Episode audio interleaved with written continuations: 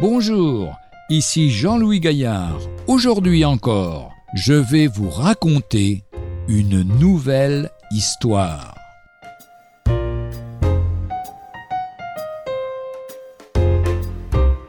Conversion d'un tueur à gages.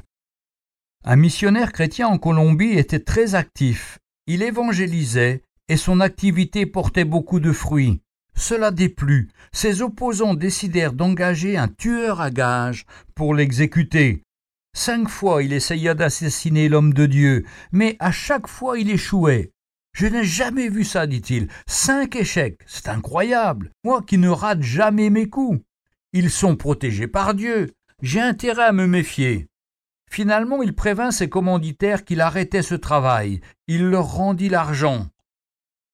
Aujourd'hui sert le Seigneur, comme Saul de Tars sur le chemin de Damas. Il a été arrêté en chemin par le Seigneur Jésus, dont il persécutait les serviteurs. Le livre des Actes au chapitre 9 verset 4. Il s'est tourné vers Dieu pour avoir la vie éternelle. Maintenant ceux qu'il persécutait sont devenus ses frères, et il répand avec eux la bonne nouvelle du salut. Et vous, vous ne persécutiez pas les chrétiens, vous les respectez même, et peut-être même vous les admiriez? Cela ne vous sauve pas. Vous êtes certainement baptisé, peut-être même que vous allez à l'église tous les dimanches. Cela ne vous sauve pas davantage. Dieu veut vous rencontrer personnellement. Il a donné son Fils unique sur la croix.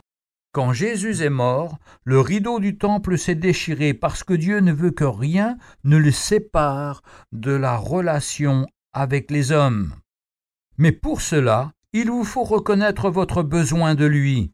Confessez vos péchés, reconnaissez votre besoin de lui et croyez à l'efficacité absolue du sacrifice de Christ pour vous mettre à l'abri du jugement de Dieu et vous permettre de vivre une vie pure sur cette terre et une vie éternelle dans la félicité. L'Épître aux Galates chapitre 1 verset 23 nous dit moi qui auparavant étais un blasphémateur, un persécuteur, un homme violent, mais j'ai obtenu miséricorde parce que j'agissais par ignorance. Ou encore, Timothée chapitre 1 verset 13, celui qui autrefois nous persécutait annonce maintenant la foi qu'il détruisait jadis.